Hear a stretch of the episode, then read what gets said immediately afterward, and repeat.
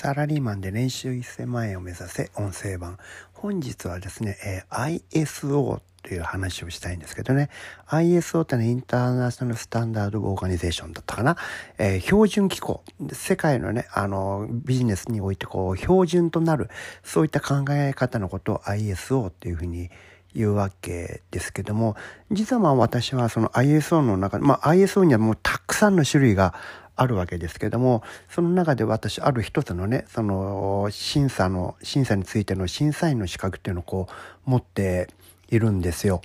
で、まあ、サラリーマンの頃にこれ取得した、勉強して取得したわけですけども、まあ、あの、IT 会社にいたこともあって、結構その資格って頻繁にこう利用したんですよね。で、これそれをねその ISO の審査っていうのはどういうことなのかなっていうのをちょっと振り返るとこれはね、えー、自己成長っていうキーワードでね考えるとものすごく役に立つそういうフレームワークなんですよね。えー、ISO の審査って、まあ、あの、ちょっと大きな会社ですとかね、えー、ですと、その、環境の、ま、マネジメントとか、品質まマネジメントとかね、情報セキュリティとか、そういう感じで資格を持ってる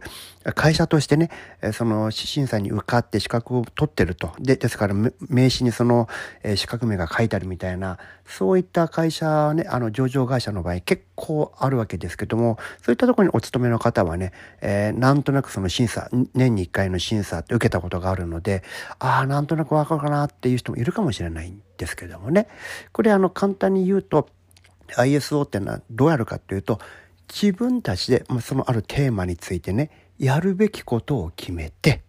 それをやるといったことを管理台帳にちゃんと記録して、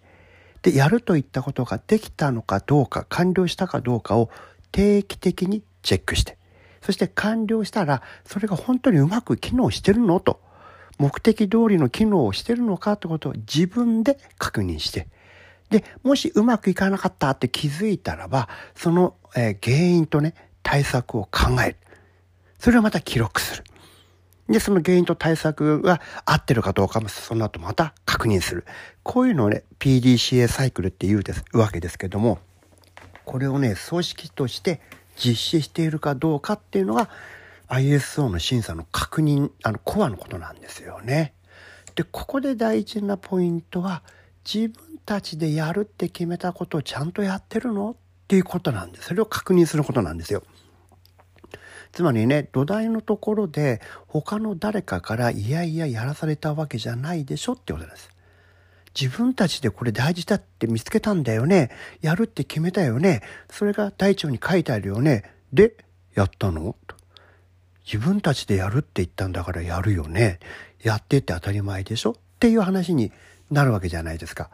だから逆に自分たちでやるって宣言したことが管理隊長に書いてあるのに、それがね、確認されてなかった。やってなかったってなったらもうこれは容赦なく不適合になるわけですよ。これ簡単に言うと審査に落ちるってことですよね。でね、これがね、しかもすごいとこは、そのやったという記録をちゃんとね、誰がいつこう完了させたのかってことをひたすらこう記録していくってとこなんですよね。困るのはね、いや、やったはずなんですけど、どうだったかなみたいな、そういう曖昧さが一つもないってことなんですよ。もうね、あの、記録を見たかや、見たらば、やったのかやってないのかが一発でちゃんとわかるっていうとこなんですよね。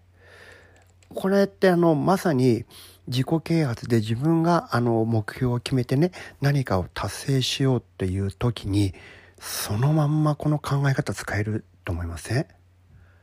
これねあのビジネスっていうのは、まあ、人生もそうですけども、